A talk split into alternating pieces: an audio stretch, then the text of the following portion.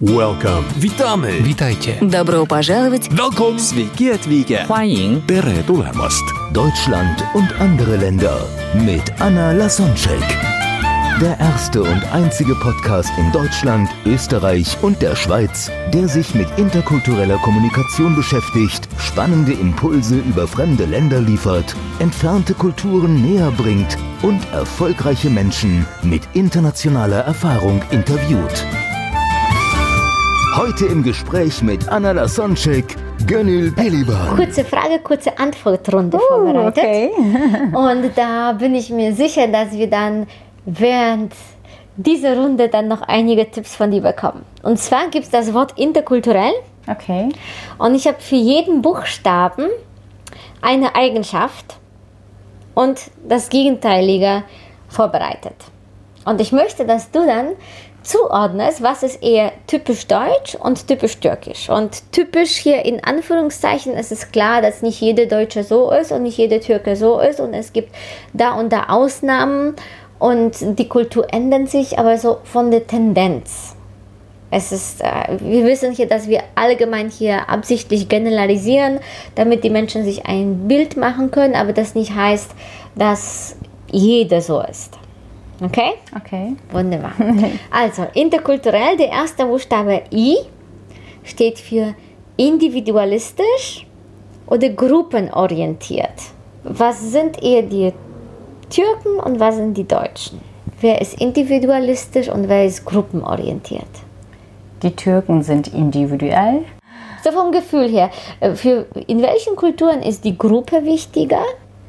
Die Beim Mitmenschen? Türken. Okay, das Ja, heißt, die sind Türken. gruppenorientiert. Ja, Und in genau. Deutschland eher individualistisch, Genau. jeder für sich selbst. Genau, richtig. Ja, ja, also ich, das, das kann ich dir sogar sagen aus äh, meinen Erlebnissen. Die Deutschen sind Einzelgänger. Also die, die Deutschen sind Einzelgänger und die Türken sind, äh, laufen immer in Gruppen oder die sind immer für, für, für sich da, wenn irgendwie Stress gibt oder so, oder so. Die sind immer für einen da, die, die laufen in Gruppen. Das, das ist wirklich wahr. Der nächste Buchstabe N steht für neutral oder emotional. Emotional natürlich für Türken, neutral für, für Deutschen. Hast du da irgendwie auch so ein Beispiel, wo du gemerkt hast, ja, wo dich irgendwie die Deutschen über die Türken, über deren Emotionalität beklagt haben oder irgendwie so ein Erlebnis, wo du, wo du, wo du ein Beispiel dafür hast, dass wie, wie emotional es ist und hier wie neutral das ist? Ja, also das, äh, das äh, gibt es schon in meinem Leben auch. Natürlich auch Situationen, die ich selbst erlebt habe. Ich habe manchmal auch meine Emotionen nicht im Griff gehabt. Da war das auch die Türkin, die Türkin in dir wieder. Solche Sprüche habe ich mir auch von meinen deutschen Freunden angehört. Ja klar. Ja, die Tür Türken sind sehr emotional. Der nächste Buchstabe T, themenorientiert oder beziehungsorientiert. Das heißt, wer ist eher sachlich und wer ist eher, sagen wir das, menschlich? Äh, menschlich sind die Türken. Absolut. Hast du da ein Beispiel, wo du dich vielleicht selbst überrascht hat, wie, wie sachlich in Deutschland teilweise Sachen passieren? Ja, also das kann ich sagen. Mein Ex-Freund hat sich von mir getrennt, weil die Beziehung nicht mehr lief. Der war ganz sachlich. Ich als Türkin war natürlich total emotional. Ich wollte das immer wieder retten. Ja, das, da war ich äh, die emotional gewesen. Dann E steht für ehrlich oder höflich. Heißt, wer sagt direkt eher die Wahrheit ins Gesicht und wer ist so eher diplomatischer? Also die Türken sind höflich, glaube ich. Die Deutschen sind ehrlich. Das, ist, das ist erleben wir Tag und täglich. Also ich, ich, es gab auch von mir die Situation, wo ich denke, ach, das darfst du jetzt nicht sagen. Ach komm, sei mal jetzt ein bisschen höflich, sei nicht so direkt. Ha- Hast so du ein. Beispiel? Jetzt so direkt ad hoc nicht, aber es gab mal immer wieder mal verschiedene Situationen, wo man andere nicht verletzen wollte und dann einfach höflich sein wollte und nicht so ganz ehrlich war. Aber ein Deutscher hätte wahrscheinlich gesagt direkt, ja, nee, das ist nicht richtig oder, oder keine Ahnung, was in dieser Situation ist. Der Deutsche hätte dann sachlich, ehrlich ausgesagt.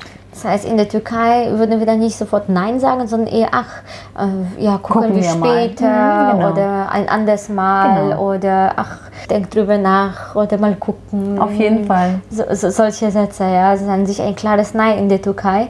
Und die Deutschen nehmen es dann wörtlich. Und wenn dann jemand aus der Türkei sagt, ah, ich komme auf dich zurück, Es ist ein, an sich eine Ausrede, um nicht darüber zu sprechen. Genau, um einfach höflich zu sein Genau, ne? und einfach nicht abzusagen oder jemanden zu verletzen. Genau. Einfach aus Höflichkeit. Genau, für dich ist es Höflichkeit und für jemanden aus der Türkei und der Deutsche sagt, der lügt ja, der will gar nicht auf mich später zurückkommen. Warum ist er? er hat es ja absichtlich vergessen nach dem Motto. Ja. Dann R steht für Regel oder Ausnahmen. Wo leben die Menschen mehr nach Regel und wo machen die öfters eine Ausnahme? Regel gibt es in Deutschland, Ausnahme kann man in der Türkei schon machen. Hast du da ein Beispiel, wo man für jemanden in der Türkei Ausnahme macht oder wo, wo dich überrascht hat, wie regelorientiert Deutschland ist? Also ganz klar äh, Regel in Deutschland, also für Deutschland und Ausnahmen gibt es bestimmt in der Türkei. Also ich denke mal, dass die Länder sich schon da unterscheiden. Ne? Also ich bin immer der Meinung, für mich gibt es sowieso keine Regel. Ich, ich bin ein Lösungsmensch. Da bin ich weder Deutsche oder Türke wahrscheinlich. Ähm, ja, Das heißt, so- du erreichst ein Ziel und auch Immer. wenn man ab und zu mal eine Genau. Ausnahme macht. Richtig, richtig. Und das ist für dich legitim. Auf jeden Fall. Dann K steht für kurzfristig oder langfristig.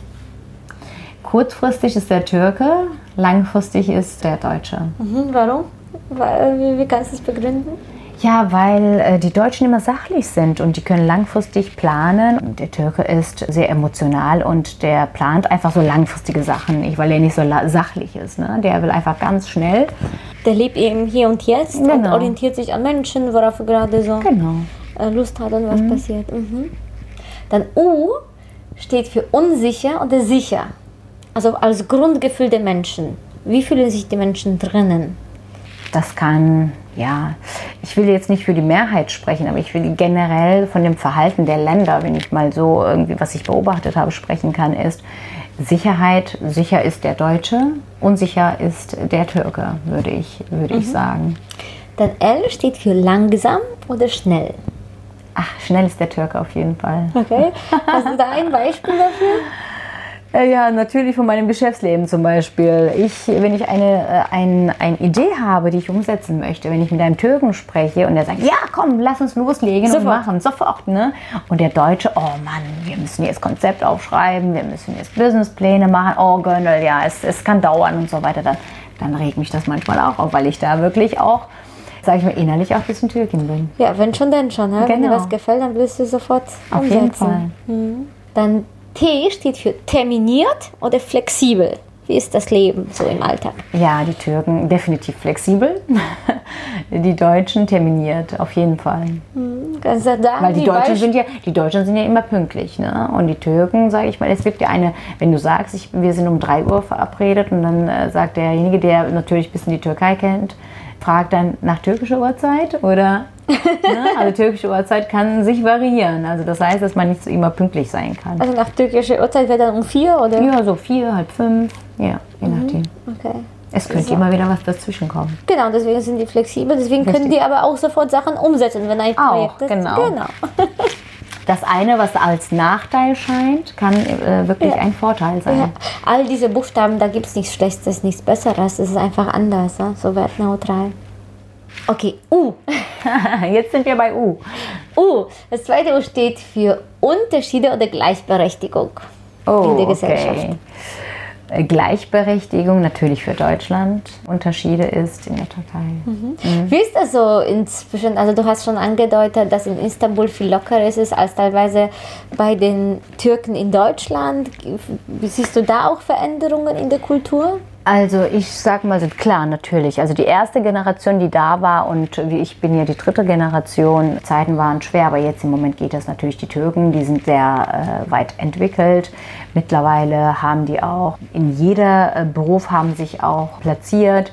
Die sind teilweise in Vorständen bei großen Unternehmen. Es gibt in jedem Land Gleichberechtigung oder wieder doch nicht. Also das ist immer unterschiedlich. Von Mensch zu Mensch ändert sich das nicht, von Land zu Land. Aber ich kann für Deutschland sprechen, hier herrscht auf jeden Fall die Gleichberechtigung. R steht für Raumdistanz oder Nähe.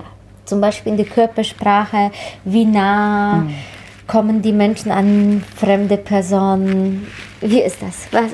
Also äh, Raumdistanz ist, ist für Deutschen definitiv, weil die geben nur Hand und bei den Türken ist das so, wenn man sich neu kennenlernt, und man umarmt sich ja auch direkt. Ne? Man gibt, gibt auch direkt rechts und links äh, Küsschen.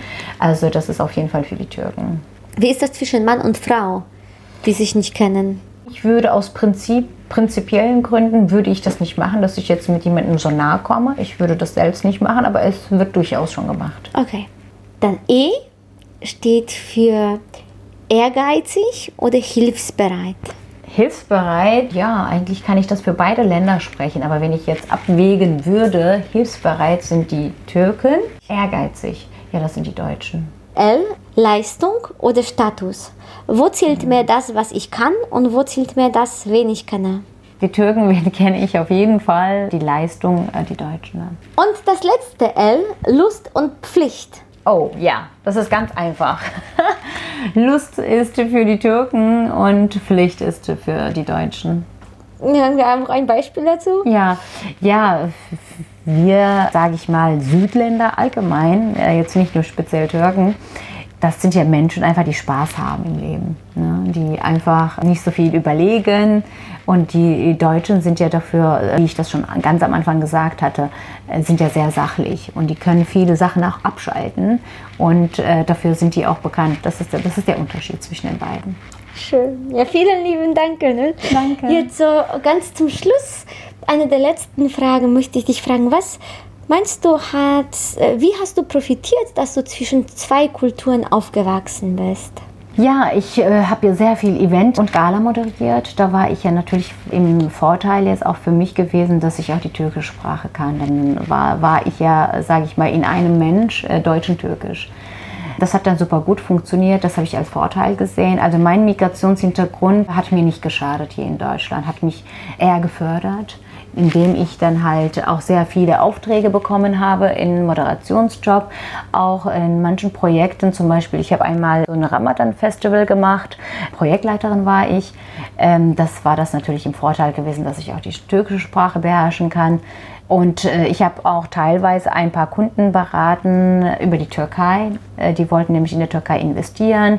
Da hat mein Herkunft natürlich, war dann natürlich ein Vorteil gewesen. Mhm. Das sind so diese so harte Fakten, kann man sagen, mhm. die Sprache oder Herkunft für die Sachen, die du gebraucht worden bist. Was meinst du, hat dir das mental gegeben, so als Lebenseinstellung? Also, wo hast du die, die türkischen Eigenschaften beibehalten und was hast du von Deutschland so angenommen? Weil du bist ja, du kannst dir da ja aus der Vogelperspektive gucken auf zwei Länder, das auspicken, was du gerade für richtig hältst. Also ich habe als erstes habe ich eins von den Deutschen gelernt, Disziplin und Pünktlichkeit ist sehr sehr wichtig und äh, das habe ich mir wirklich eingeeignet. Ich lasse niemanden warten und ich warte auch auf niemanden. Ja, meine Zeit ist sehr wichtig und ich stehe da auch niemandem die Zeit. Das habe ich mir eingeeignet und äh, wie ich das auch eben schon gesagt hatte, ich denke Deutsch und fühle Türkisch. Das ist eine gute Kombination, weil Emotionen dürfen auch bei einem Geschäft nicht fehlen und auch die Fakten dürfen nicht äh, fehlen. Von daher ist das eine ganz gute Mischung, wo ich dann, sage ich mal, viel zu emotional geworden bin. Dann sage ich, oh, sagt mein Kopf, Gönnel, bleib mal jetzt sachlich, ne? so huhu. Ne? Und ja, ich denke, dass ich das beide sehr gut mische und damit fahre ich sehr gut. Schön, ja, dann jetzt tatsächlich die letzte Frage. Was ist jetzt deine Mission und was möchtest du noch den Zuhörern mit auf den Weg geben? Also, ich möchte vom ganzen Herzen erstmal dir Dankeschön sagen, dass ich so ein Interview gef äh, geführt habe mit dir, dass ich sehr offen sein durfte zum ersten Mal und dass ich wirklich meine Maske runtergelassen habe, dass ich dir wirklich meine Geschichte erzählt habe. Ich bin sehr dankbar dafür, dass ich das überhaupt geschafft habe und gewagt habe. Ich äh, bin TV-Moderatorin. Ich habe jetzt eine äh, Anfrage erhalten. Jetzt im November könnte ich jetzt wieder eine Sendung produzieren im türkischen Fernsehen. Aber meine Mission ist, glaube ich, was anderes. Meine Berufung ist jetzt, den Menschen zu dienen, den Menschen einfach zu helfen, weil ich, mir wurde ja nicht geholfen. Mir wurde nicht geholfen, weil ich habe alles blockiert und mir ging es schlecht. Und ich möchte einfach Menschen motivieren, inspirieren, einfach Menschen mit Menschen meine Erfahrungen teilen, dass die nicht aufgeben sollen. Ich glaube, dass das äh, passt zu mir und ich möchte Rest meines Lebens als Speakerin und Experte für Motivation und Mut tätig sein. Das passt zu deiner Geschichte sehr, sehr gut. Und äh, jetzt in der kurzen Zeit konnten wir natürlich nur einen Bruchteil davon erfahren, was du alles erlebt hast und welche Tipps du dann mit auf den Zuhörern auf den Weg geben kannst. Ja, ähm, ich gebe dir, das Mikro ist frei, wenn du noch eine Message in die Welt jetzt geben möchtest, dann hast du jetzt Zeit dafür. Äh, wenn nicht, kannst du einfach sagen, wie dich Menschen finden. So, also ich danke dir für dieses nette Gespräch und Interview. Es war toll einfach. Wenn ich darüber spreche, wird das mir wieder bewusst, wie ich, wie ich es geschafft habe überhaupt, wie frei sich jetzt das Ganze auch anfühlt, auch durch die Seminare von äh, Tobias Beck und dass ich so viele Menschen kennengelernt habe. Ich bin dankbar dafür, dass ich das überhaupt geschafft habe und äh, so viel Mut gezeigt habe was ich kann, können auch die anderen. Deshalb möchte ich in Menschen was auslösen, dass die nicht aufgeben sollen, dass die das immer schaffen können und dass die einfach sich erlauben zu scheitern. Scheitern ist keine Krankheit. Man kann sich immer wieder rausholen. Und ja, letzter Satz ist einfach nie aufgeben. Nie aufgeben. Man sollte niemals aufgeben. Du bist das beste Beispiel dafür. Danke. Vielen lieben Dank, lieber Gönel. Welcome. Witamy. Witajcie. Добро пожаловать. Welcome. Sveiki atvykę. 欢迎 Tere tulemast. Deutschland und andere Länder mit Anna Lasonczek. Der erste und einzige Podcast in Deutschland, Österreich und der Schweiz, der sich mit interkultureller Kommunikation beschäftigt, spannende Impulse über fremde Länder liefert, entfernte Kulturen näher bringt und erfolgreiche Menschen mit internationaler Erfahrung interviewt.